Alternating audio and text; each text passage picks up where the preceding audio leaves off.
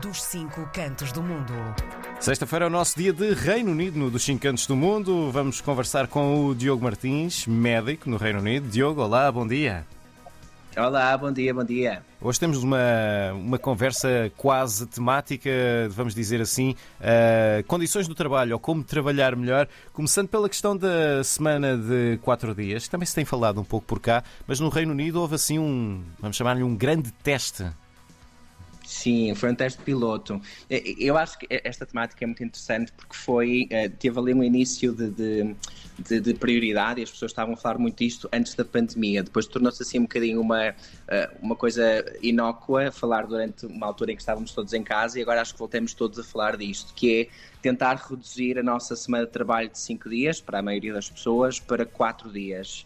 Um, e houve aqui um teste piloto com mais de 60 organizações, enfim, mais empresas, setor privado, em 2022, que fizeram este teste piloto durante 6 meses de experimentar o que é que seria reduzir o trabalho para 4 dias. E houve então um relatório que foi lançado há pouco tempo que demonstra um bocadinho o impacto deste, enfim, desta redução de, de horário.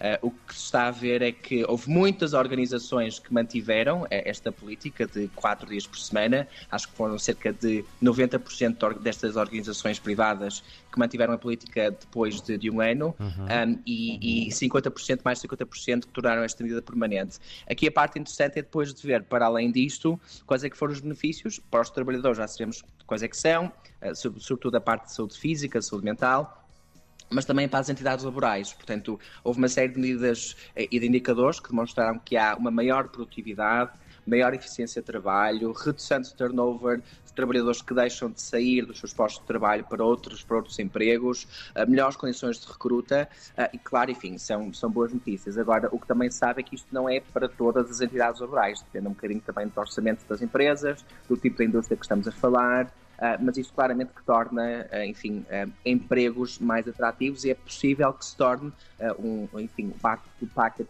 futuro um, enfim, tornar estes empregos um bocadinho mais atrativos. Provavelmente será uma, uma das questões de futuro, imagino eu. Agora é passar um bocadinho disto do setor privado para o setor público e perceber se isto tem realmente algum tipo de, de viabilidade em escala, não é? Não, não, só no setor privado e em poucas organizações.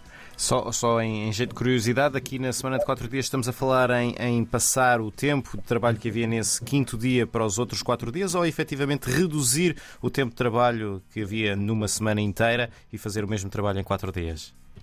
Fazer o mesmo trabalho, aliás, fazer o mesmo trabalho não, temos a capacidade de trabalhar por objetivos. Uhum. Não é aumentar o número de horas nos outros quatro dias, não, é uhum. reduzir o horário, uhum. manter uh, os salários, ou seja, não reduzir o salário também, mas ser mais, sermos mais capazes de ser eficientes, ou seja, se calhar para o mesmo objetivo não precisamos passar cinco dias, podemos passar quatro, a fazer não necessariamente um, uma intensidade de trabalho por aí além, mas sermos muito mais focados e, e pensar que entre trabalho e descanso tem que haver ali uma pausidade muito específica e, e, e, sabemos trabalhar de uma forma mais, mais focada e direcionada de alguma forma. Portanto, não é esperar que as pessoas façam 12 horas de repente em, em 4 dias ou pensar que têm um volume de trabalho igual em 4 dias. Não é isso. Hum. É pensar que as pessoas estão muito mais motivadas e fazem-no sem ter até que necessariamente serem forçadas a, a fazerem, não é? Pelos próprios eh, managers e os próprios chefes. Outro tema que trazemos para a nossa conversa de hoje tem a ver com um, a entrada na menopausa de, de trabalhadores e, e, de como as empresas, diz aqui o artigo que tu, tu me mostraste, perdão, que um, as empresas têm de as ajudar. De que maneira é que, é que precisam de ser ajudadas? Porque é que, porque é que isto é um tópico, Diogo? Isto é um tópico que eu acho que é muito importante, não é? A questão da, da, das, da menopausa, desta, enfim, do facto de, das mulheres, pelo ciclo natural que, que têm, um, por volta dos 40, 50 anos, entrarem numa fase em que realmente há uma mudança muito grande nos seus corpos e, e há estudos que demonstram que há muitas mulheres, acho que uma em 10 é forçada a sair do trabalho porque têm sintomas que depois são um, enfim, incompatíveis com a capacidade de trabalharem da mesma forma. Estamos a falar dos, enfim, de vários sintomas que são diversos, mas mais tradicionalmente os calores, alguns problemas também de saúde mental, dificuldade em dormir e por aí fora. Um, porque é que isto está a ser discutido muito cá nesta altura e de uma forma até pouco consensual? Um, é o facto de de, devem haver ajustes uh, no dia a dia do trabalho da, enfim, das mulheres para permitir que elas continuem a ser produtivas e continuem a trabalhar, mas que se perceba que têm necessidades mais específicas. Uh, o que está a ser discutido agora é, é algo que é, é, é, um bocadinho estranho, na verdade, porque há aqui um, o que nós chamamos do Equality Act, o Ato de Igualdade de 2010, que é um, é um acto protege os cidadãos uh, contra a discriminação, tanto no trabalho como na sociedade no geral. Uh, isto fala de algumas características protegidas um, e fala também de incapacidade. E, a dificuldade que eu tenho aqui, até pessoalmente, é enquadrar os sintomas da menopausa como uma incapacidade. Isto não, não é muito consensual cá. Portanto, o que se está a discutir é que se nós falarmos de menopausa como uma incapacidade, caso as entidades empregadoras não sejam capazes de ajustar o trabalho, eh, estão, eh, eh, enfim, a ter uma atividade ilegal e podem ser, enfim, levadas a tribunal se não tiverem a capacidade de implementar ajustes razoáveis, nomeadamente flexibilidade de horários, acrescentarem zonas de descanso, ajustarem, por exemplo, uniformes que possam ter em conta o facto de haverem mulheres com, dif com diferentes necessidades também de acordo com as suas idades.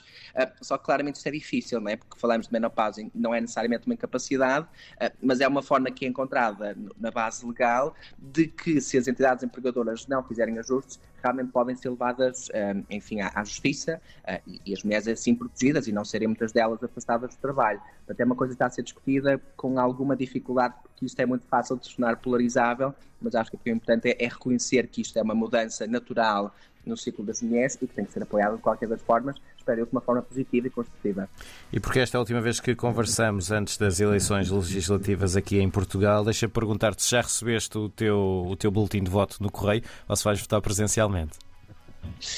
Sim, já recebi. Recebi uh, o boletim, estou agora aqui nesta fase de estudo a quem é que vou votar, ver os debates e tudo mais, mas sim, eu acho que é importante falarmos disto, até porque temos muitos, uh, enfim, portugueses cá fora que estão recenseados em Portugal, que estão recenseados no Reino Unido, eu estou recenseado no Reino Unido, por isso é que recebi o voto postal, um, e portanto, a maior parte de nós que está recenseado no Reino na verdade, uh, vai receber ou terá recebido o, o, o enfim, o, o, boletim para votar a partir do, do, dos Correios e é, portanto, fazê-lo até dia 9 de março e não esquecer a questão dos envelopes verdes, a memória verde voto, portanto é lá que se coloca o voto, uhum. mas também acrescentar o cartão de cidadão, no, no, enfim, não no, no, no, envelope verde, mas no envelope branco, e enviar tudo para garantir que o, que o voto é contado e que não é nulo.